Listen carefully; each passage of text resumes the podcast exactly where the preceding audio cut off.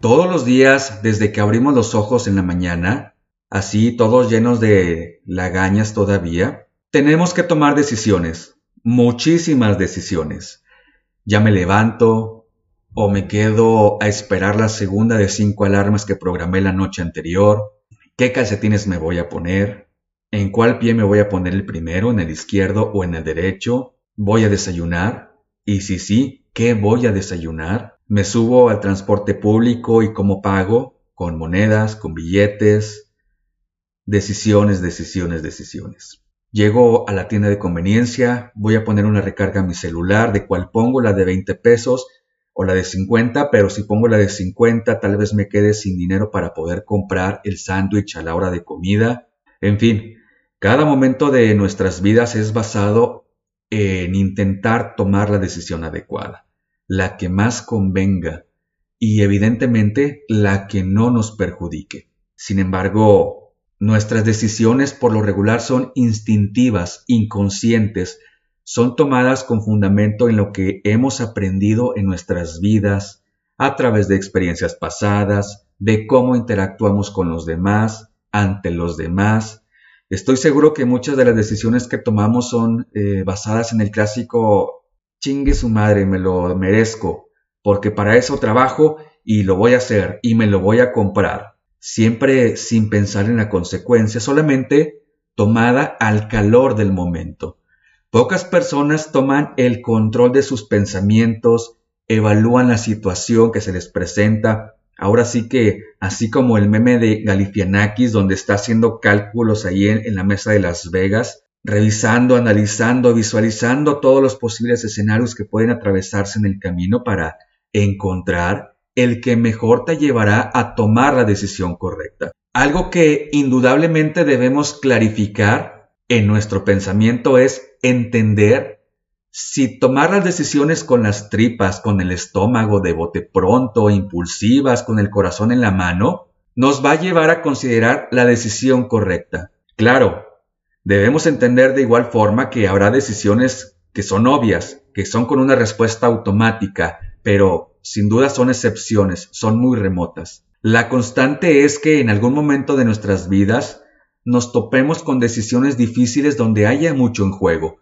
donde tengamos que enfrentarnos a una consecuencia difícil y que no nos extrañe que invada nuestro cuerpo, nuestra mente, influencias de ansiedad, de confusión, la duda, que tengamos arrepentimiento en algún momento, que tengamos ese sentimiento de perder algo, de vergüenza también puede ser por ahí. El sentimiento de culpa ni se diga. Todas estas emociones, o al menos una de ellas, puede interceptar la decisión que tu mente ya haya tomado e inmediatamente convertirla en una indecisión. Sí lo voy a hacer, pero ¿y si no funciona? No, mejor ahí para la próxima. Y así se va generando un bucle, un círculo sin fin, porque en sí una decisión es un proceso complejo que requiere de ejecución, pensarlo y actuar, ponerse en acción. Indudablemente, no siempre va a ser fácil porque te vas a encontrar disyuntivas en diversos ámbitos como pueden ser el personal, el laboral, académico, el familiar, social y psicológicamente de alguna manera se te van a presentar bloqueos influenciados de manera negativa por la incertidumbre simplemente orientada por el no saber qué va a pasar después de tomar esa decisión, de no saber cuál será la consecuencia, de no entender si lo que estamos haciendo es algo para bien, si va a afectar a nuestros seres queridos, si me van a regañar en el trabajo, si me van a reprobar en la escuela. También es imprescindible entender que no todas las personas que toman la misma decisión obtienen el mismo resultado. Para unas personas puede ser normal o dentro del parámetro aceptado seguir una vertiente que tal vez para otras no va a ser lo ideal. Todo ello influenciado por la personalidad que pueden tener, su estructura cognitiva, su desarrollo psíquico, su grado de madurez o la etapa de vida en la cual se encuentren en ese momento. Existe una gran cantidad de formas, decisiones, existe una gran cantidad de formas de decisiones que pueden ser desde las racionales, que son donde aquello que se está decidiendo es plenamente consciente, consensuando todas las posibilidades y racionalidades. Por ejemplo, me voy a pintar el pelo de rojo. Bueno, ya sé que al tomar esta decisión, eso me puede generar alguna penalización en mi trabajo, en mi escuela. Entiendo también que los químicos que utilizaré pueden causar algún tipo de, daño a mi pelo. Esas son las decisiones racionalizadas, las cuales entiendes tú la consecuencia que se puede presentar al tomar esa decisión. Otro tipo son las decisiones intuitivas y son las que se basan en la experiencia previa que la persona puede tener acumulado hasta ese momento en que se tiene la necesidad de decidir. Las decisiones personales son las que van a influir nuestro interior, tomadas por lo regular en un ambiente privado. Voy a cambiar de religión a esta X otra, porque me hará sentir una mejor persona basándome en sus creencias. Otras son las decisiones de rutina y son las que por lo regular ya dominas, sin análisis, en automático. Las decisiones de emergencia son tomadas frente a situaciones, válgame la redundancia, de emergencia, justamente extraordinarias, excepcionales. Se cayó mi hija, se pegó en la cabeza, decido irme de inmediato al hospital o al centro médico más cercano para que la atiendan. Y así puede haber otros tipos de decisiones como las de grupo, empresariales, financieras, entre algunas otras que deben de andar también por ahí. Ahora bien, ¿cuáles son los principales efectos que dificultan la toma de una decisión?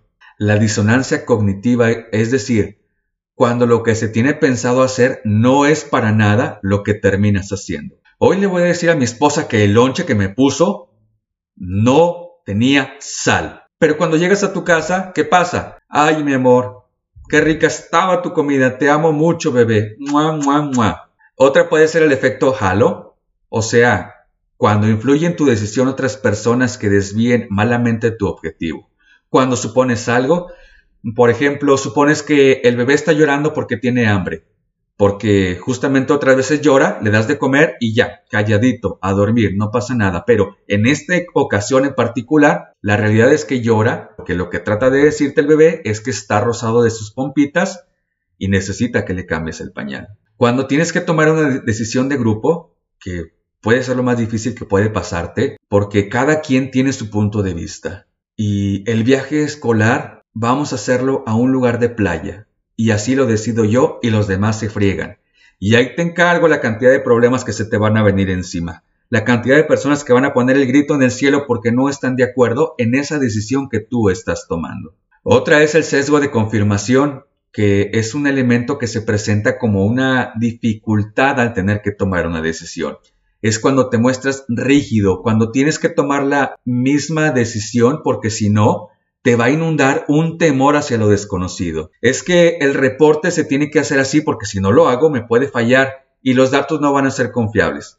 Oye, no, pero es que si lo haces en un Excel con fórmulas, además de llegar al mismo resultado confiable, te vas a ahorrar demasiado tiempo. No, no, no, no, no, porque yo siempre lo hago así, así será y así va a ser. Al tener la necesidad de tomar una decisión, siempre va a ser primordial el autoconocimiento entender tus gustos, tus valores, tus habilidades, tus limitaciones, tus deseos, todos ellos enfocándose en el presente. Es que si decido ponerme el pantalón rojo y luego me van a decir en mi trabajo esto, me van a decir lo otro. No, no, no, no te proyectes, frénate tantito. Sin duda, es importante siempre tomar en cuenta las consecuencias, las repercusiones, pero aún no tenemos la capacidad de saber qué es lo que nos depara el tiempo, el futuro, lo único que pasa por nuestra mente son especulaciones, no realidades. Confía en tus instintos. Si llega alguien a ofrecerte que inviertas en una crema maravillosa que inmediatamente al ponértela te va a quitar 30 años, pero tú tienes 20, aléjate, evalúa los pros y los contras y si te da mala espina, no te arriesgues. Las decisiones debemos tomar en cuenta, debemos ser conscientes de que son en su gran mayoría reversibles. Si decides irte a vivir con tu pareja, pero a los dos días te das cuenta que tiene unos hábitos medios peculiares, puedes siempre tener la posibilidad de recular, de dar reversa, de invertir esa decisión. Date la oportunidad de decidir. No te quedes con las ganas de nada. Experimenta, explora. Hay una canción, me parece que es de Rubén Blades o Valadez, y pido una disculpa porque no me sé el apellido de, de este cantante famoso, que dice, Decisiones. Cada día alguien pierde, alguien gana. Decisiones. Todo cuesta, salgan y hagan sus apuestas.